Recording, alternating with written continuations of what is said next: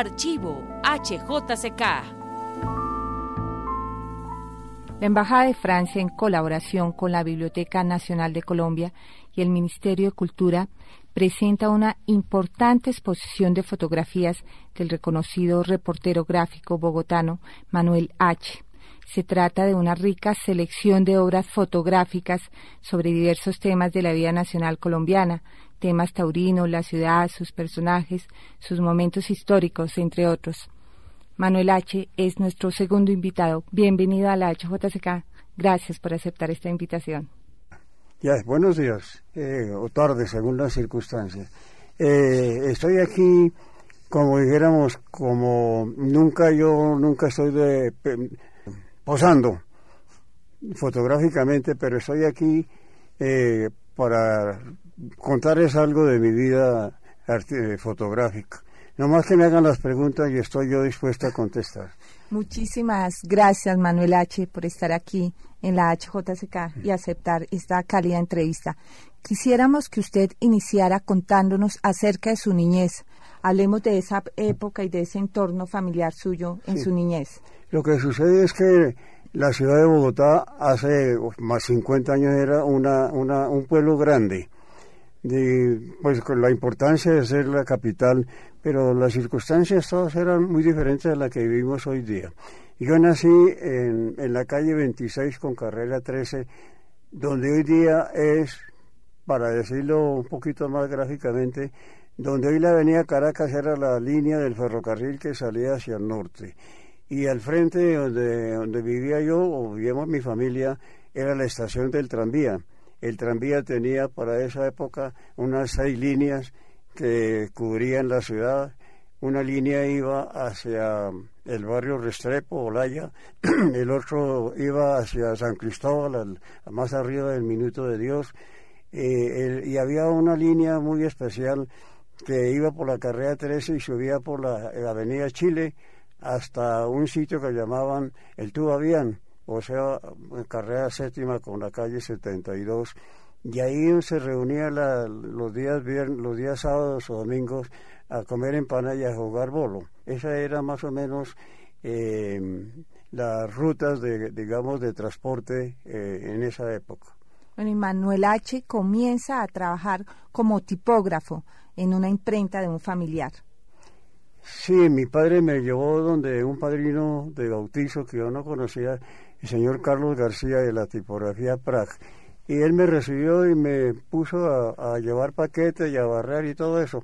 Pero ya una, ah, hay una circunstancia, yo no sabía, un señor me dice que, que fuera y le pidiera los alicates o algo así a otros. Y el señor lo, le tenían como apodo alicate y, y, yo ingenuamente fui a decirle que entonces el señor se enfureció conmigo porque creo que le estaba tomando el pelo eh, entonces yo comencé a, a manejar la tarjetera, en fin, fui ascendiendo dentro de la tipografía y ya llegó el momento en que ya me consideré tipógrafo. Y después pasé de ahí a una imprenta que tenía un chileno, se llamaba Litografía Granada, ahí era ya un poquito ya más profesional. Posteriormente, llevando la ruta de tipógrafo, me empleé en la tipografía BLSP que quedaba en la carrera octava de 1633 de un señor Alfonso Vélez Platín. Ahí ya comencé a ser, digamos, más profesional como tipógrafo. Bueno, pero ¿por qué se convierte Manuel H. en fotógrafo? ¿En qué momento eh, su vocación se inclina mm. hacia la fotografía? Hay una cosa curiosa. Yo tenía un padrino en Medellín, Alfredo, Alfredo Corredor. Entonces eh, me invitó y yo inclusive atravesé el Magdalena en, un barco que llamaba Carlos Arango o algo así. Eh, y estando ya, ya en Medellín, yo tengo por ahí, eh, es en cierta manera algo curioso. Yo anoté que había comprado una cámara para tomar fotos por 20 pesos. Era una cámara de cajón. Y se llama de cajón porque entonces eh, yo me llevé la camarita y tomé fotos para en el año 44 del grupo familiar. Y lo curioso es que la foto que tengo, única foto que tengo, la tengo firmada como Manuel H. No tenía yo la menor idea de ser fotógrafo ni nada. pero la tengo ya firmada como Manuel H. Entonces eso indica en cierta manera que ya estaba predestinado. Comienza usted tomando esas fotografías familiares. Bueno, Manuel H. es un bogotano que empezó su trabajo fotográfico en 1945 en el mundo taurino. De aquella época es famosa la foto de Manolete contra uno de los burladeros de la Plaza de Santa María. Esa experiencia es importante, Manuel H. Como inicialmente les he contado de que nacimos con mis hermanos a dos cuadras de una plaza de toros, entonces eh, el señor que administraba la plaza nos permitía a los muchachos del sector entrar a la plaza, eso sería los 10 años. De manera pues que en cierta manera yo estaba eh, ya con el virus. Eh, después cuando inauguraron la Plaza de Toros de Santa María, yo ya tenía como digamos una edad más mm, una, edad más apropiada y yo no sé si comencé a tomar a, entrar a la Plaza de Toros eh, yo creo que comencé a entrar a la Plaza de Toros de Santa María por allá a la edad de 15 años 18 años como, como espectador. Lo curioso es que yo me llevaba una camarita a tomar fotos desde el tubo o sea la barra 10 desde ahí tomaba fotos con el ánimo simplemente de tener fotos y un señor que se llamaba Alberto Corredor, que ocupaba un sitio en la barrera, en alguna ocasión me dijo, en vez de que tomar fotos desde allí, venga y las toma desde aquí. Entonces ya tenía yo una oportunidad mejor de tomar fotos. Lo curioso es que para esa época no se usaban las botas de hoy día. Entonces yo iba con un amigo, Armando, que era aficionado, y con un calabazo. En el calabazo llevábamos un vino y ese calabazo estaba dibujado con motivos taurinos y eso.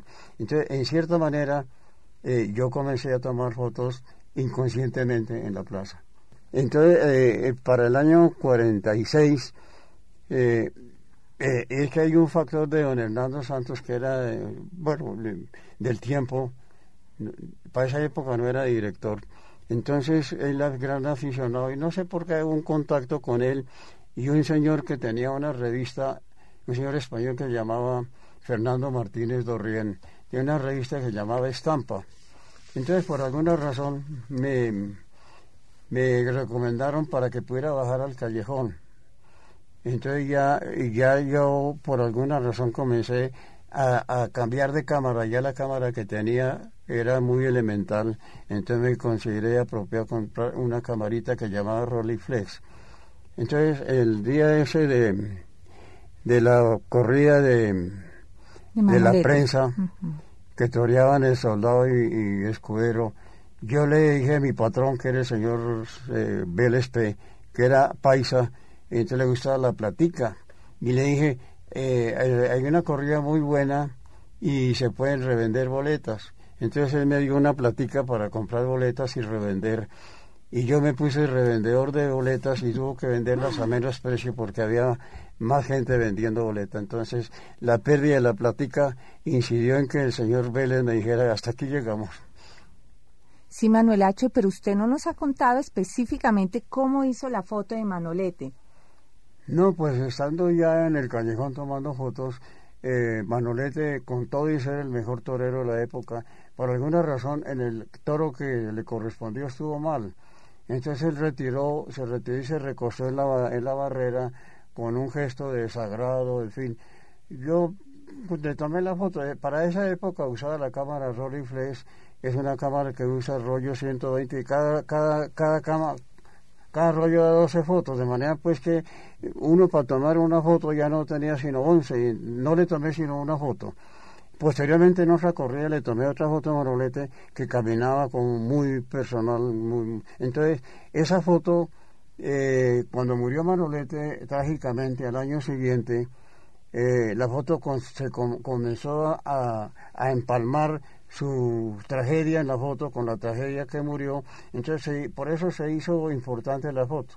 Y ahí que eh, la foto a, la muerte de Manolete fue que vivió. Dos años después, eh, Manuel H. registra los hechos violentos del 9 de abril en Bogotá, día en que fue asesinado el líder liberal Jorge Eliezer Gaitán en el centro de la ciudad. Una experiencia importantísima en su carrera profesional, Manuel H. Usted nos cuenta, además me graduó como reportero gráfico por esta época. Sí, eh, Para esa época, la carrera séptima eh, tenía dos líneas de tranvía. Y, hago ese énfasis de la línea de tranvía porque la gente vivía mucho en el centro. Eh, frente a donde tenía la oficina el doctor Gaitán, eh, habían dos, dos cafés, el café Laica y el, y el café Colombia. Nos reuníamos ahí los taurinos a tomar un café, jugar billar y después ir a almorzar. Entonces yo estaba ahí, estuve hasta la una, vivíamos en la Concordia y yo me subí a almorzar y mi hermano se quedó ahí en el café. Eh, a la una y cuarto fue cuando le dispararon a Gaitán. Eh, el doctor Gaitán, al, ver que le iban a disparar, giró el cuerpo y recibió los disparos por la espalda. Y yo en la radio había la radio Santa Fe o algo así, escuché por radio y me bajé a tomar fotos. Ahora, ¿por qué iba a tomar fotos? No lo sé, nunca sabré. ¿Por qué? Porque eh, no tenía ningún nexo con ningún periódico, nadie iba a comprar fotos de muertos y yo corrí el riesgo. Sin embargo, me bajé y la primera foto que tomé es en la calle 14 con carrera séptima, había una ferretería de río y la gente rompió las rejas y sacaron varillas y, los hice posar. Les tomé dos fotos ahí, inclusive quedó un poco borroso.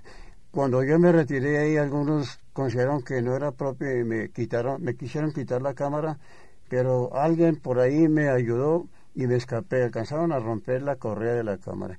Ya una vez ahí me subí a la clínica donde estaba el, el, doctor Gaitán, ya yo le tomé fotos ahí con los, con los médicos. Lo curioso es que yo no llevaba flash y hoy día para tomar una foto en un interior necesitamos, sin embargo la tomé sin flash y tal. Luego me fui a la Plaza Bolívar, ya la gente había roto vitrinas, estaban incendiándose. Eh, a Roda Sierra, cuando le disparó al doctor Gaitán, se refugió en un, en un café que se llamaba Gato Negro, que está justamente debajo de la, de la oficina del doctor Gaitán. De ahí la turba lo sacó y él se refugió en la droguería Granada, que es donde hoy día está la Panamericana en la calle 14. Ahí la gente, es el tumulto, es que hay que tener en cuenta que para esa época el, asunto político estaba muy grave, había una, situación delicadísima. Y esa situación brotó ahí. Al señor Roda Sierra lo retiraron de ahí.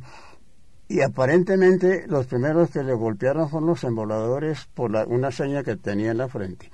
Para ese momento estaba un señor Bessier Riou, un, un camarógrafo francés, y alcanzó a grabar cuando arrastraban a Roda Sierra de la corbata.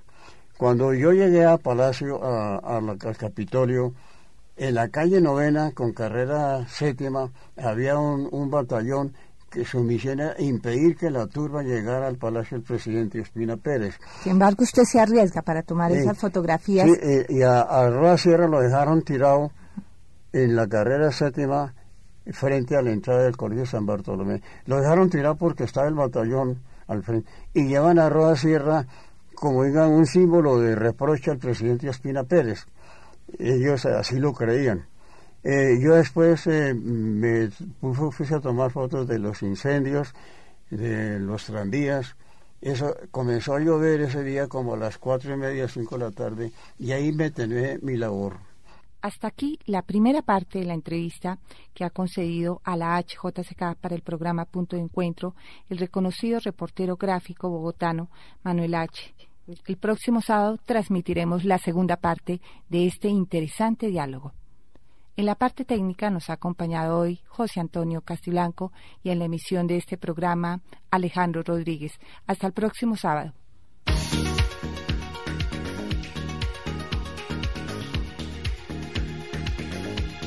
De encuentro. Programa de la emisora HJCK, El Mundo en Bogotá, FM Stereo. Presenta y dirige Clara Inés Ospina Calderón.